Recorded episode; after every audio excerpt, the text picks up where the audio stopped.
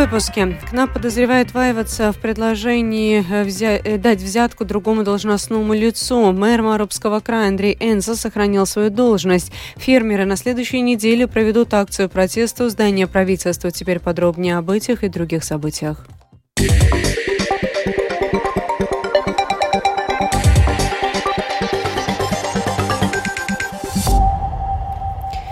Дело, по которому Бюро по предотвращению и борьбе с коррупцией в понедельник провело обыск в Департаменте внешнего пространства и мобильности Рижской думы, связано с возможным предложением крупной взятки. В рамках досудебного расследования КНА проверяет информацию о том, что исполняющий обязанности директора департамента Янис Вайвац предлагал крупную взятку другому должностному лицу, чтобы тот, используя свое служебное положение, принял благоприятное решение в интересах взяткодателя.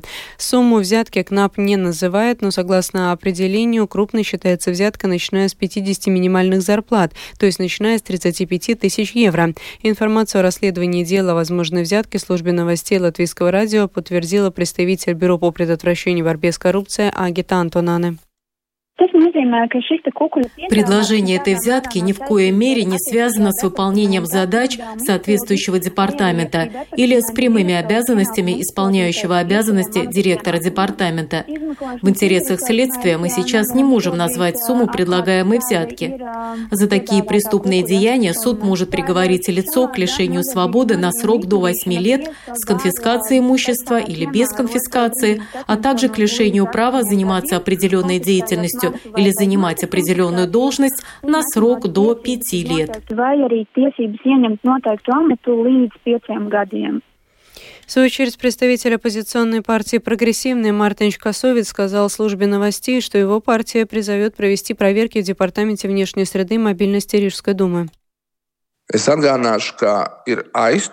Я напомню, что сейчас задержанное лицо очень приближенное к Кирсису. И то, что, как мы понимаем из сообщений Бюро по предотвращению борьбе с коррупцией, это дело связано со сферой, за которую Ваевац не был ответственен, только показывает размах Яниса Ваеваца и его влияние. Мы все-таки призовем Генпрокуратуру и Госконтроль провести проверки в департаменте, который возглавляет Янис Ваевац, по всем этим крупным инфраструктурным и дорожным проектам, которые были в Риге за последние три года. Я добавлю, что к Вайвацу сейчас применена мера пресечения, не связанная с лишением свободы. Между тем, ссылаясь на сегодняшнюю информацию КНАПа о возможной причастности Вайваца к делу о взяточничестве, фракция прогрессивных Рижской думы требует отставки мэра Риги Вилниса Кирсиса. По их данным, за последние четыре года Кирсис поручал Вайвацу руководству всеми важнейшими проектами транспортной инфраструктуры Риги стоимостью в несколько сотен миллионов евро. Сегодня депутаты Марабской думы не поддержали отстранение от должности председателя Думы Андрея Энца. Освобождение Энца было инициировано семью депутатами Думы, поскольку 30 января этого года Рижский районный суд постановил признать его виновным по обвинению в злоупотреблении служебным положением, что повлекло тяжкие последствия, наложив штраф 18 900 евро, лишая его права занимать официальные должности в учреждениях государственной власти и самоуправления на два года. Министр сообщения Латвии Касперс Бришкинс приостановил реформу, которая предусматривала закрытие большого числа почтовых отделений. Министр сказал, что их нельзя закрывать без предоставления какой-то альтернативы. К тому же надо думать о клиентах почты, которые не могут пользоваться мобильными приложениями и другими современными инструментами. Начинаются переговоры Министерства почты, профсоюза почты, издателей прессы и других партнеров о пакете услуг, сообщил Каспер Бришкинс в эфире Домской площади. В прошлом году тоже уже закрыли 65 э, отделений. Э, в этом году планировалось еще более чем 100 отделений э, закрыть. Когда мы констатировали в переговорах с этими партнерами, что ни с кем из них эта стратегия не была координированная, мы э, остановили эту реформу. И сейчас мы рассматриваем только вариант, что мы переходим на более координированную стратегию.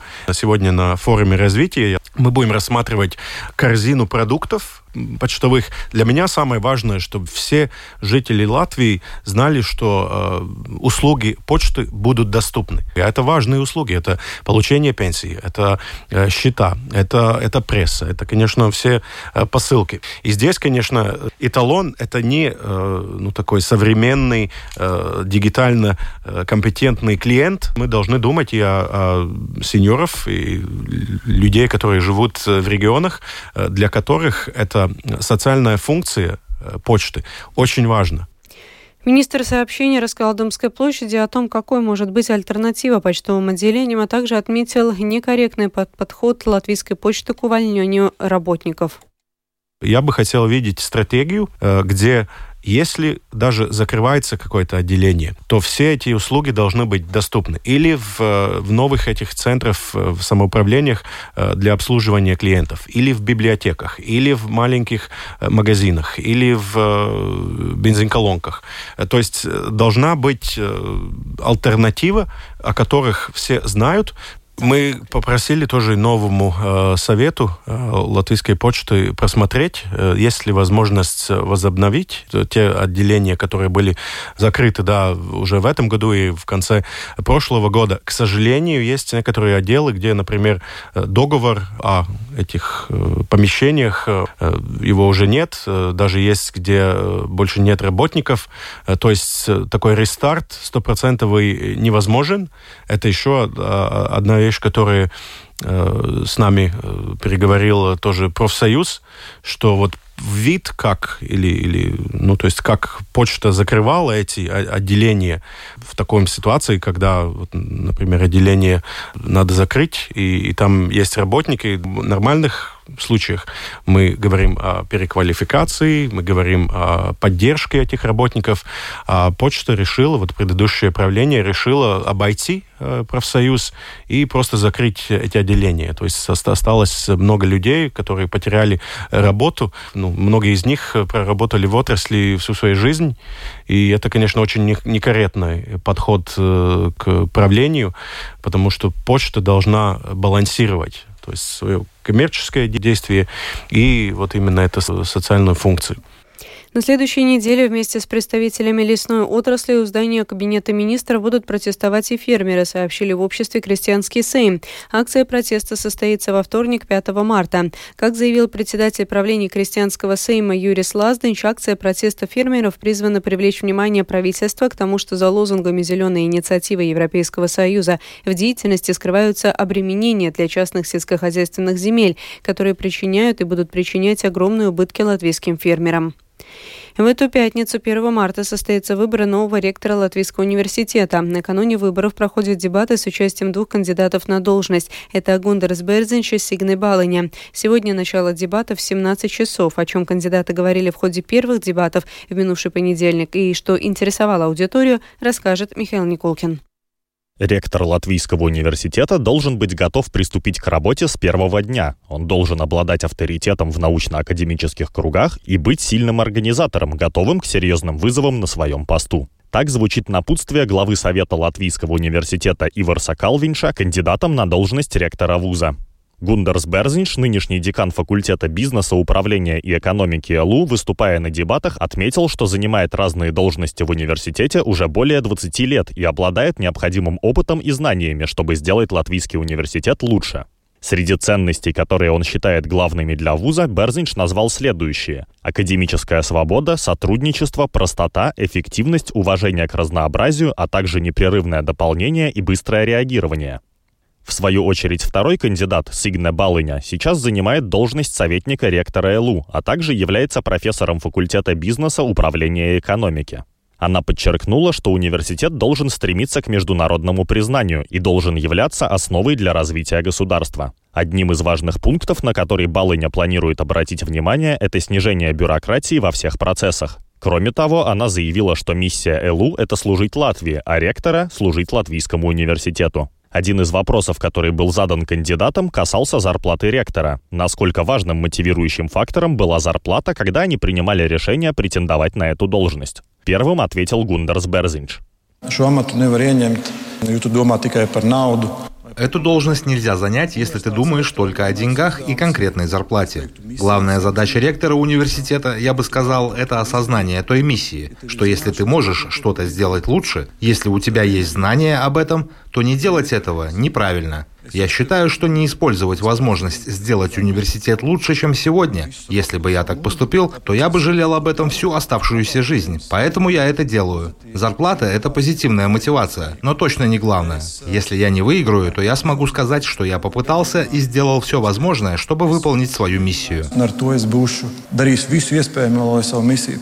Вот что в свою очередь ответила на вопрос о зарплате Сигне Балыня. Atalgojums nav tas, Зарплата – это не та причина, почему человек принимает решение стать ректором университета или быть кандидатом на пост ректора. Я воспринимаю должность ректора университета как призвание, как служение Латвийскому университету. Решение о величине зарплаты принимает Совет Латвийского университета. Этот вопрос находится в компетенции Совета. Кроме того, на дебатах был задан вопрос о модели зарплат преподавателей. Гундарс Берзинч заявил, что считает, что в Латвийском университете должны быть две отдельные модели зарплат для тех, кто планирует активно заниматься научной деятельностью, и для преподавательского состава. В свою очередь Сигне Балыня подчеркнула, что считает, что средний уровень зарплат преподавателей должен стремительно расти. Также обсуждали эффективность и целесообразность удаленной работы или обучения в университетах, качество преподавательского состава и то, что означает понятие «современный университет». Сегодня в 17 часов за дебатами кандидатов на должность ректора ЭЛУ можно будет следить на странице студенческого совета университета в Фейсбуке. Михаил Никулкин, служба новостей Латвийского радио.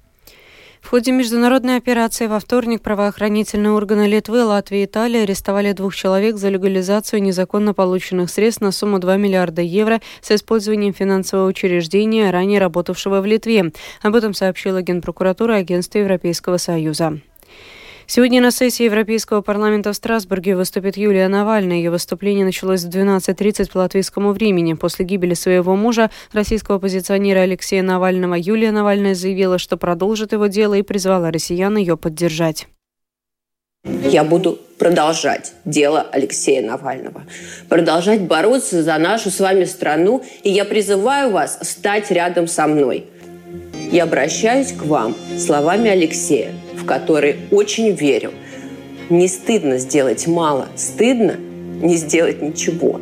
Стыдно дать себя запугать. Решение Навальный прокомментировал главный редактор издания «Новая газета Европа» Кирилл Мартынов. Это очень сильный жест. А, мы пока плохо знаем Юлию Навальную как политика.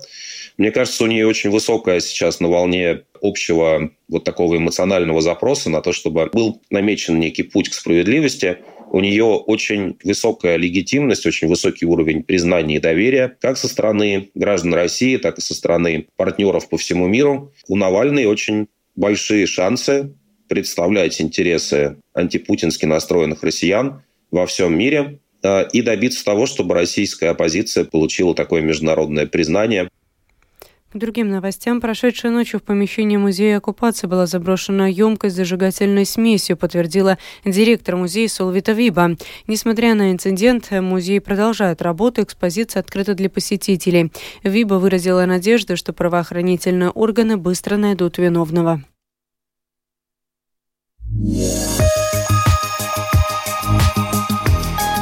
О погоде в завершении. Предстоящей ночью по Латвии будет облачно. На юго-востоке дождь. Местами на дорогах образуется обледенение. В отдельных районах туман. Ветер будет слабым. Температура воздуха ночью по Латвии от минус 1 до плюс 3 градусов. И днем по Латвии будет облачно. Местами с прояснениями, без значительных осадков. С утра на востоке туман. Ветер будет слабым. Затем сменит направление на южное и усилится до 7 метров в секунду. Температура воздуха днем по Латвии составит плюс 2, плюс 5 градусов. В Риге будет облачно. Временами с прояснениями прояснениями без значительных осадков. Ночью туман, ветер слабый. Ночью в столице ожидается около 0 градуса, днем плюс 3, плюс 4. Медицинский тип погоды второй благоприятный. Это была программа сегодня в 13-28 февраля. Продюсер выпуска Марина Ковалева провела Екатерина Борзая.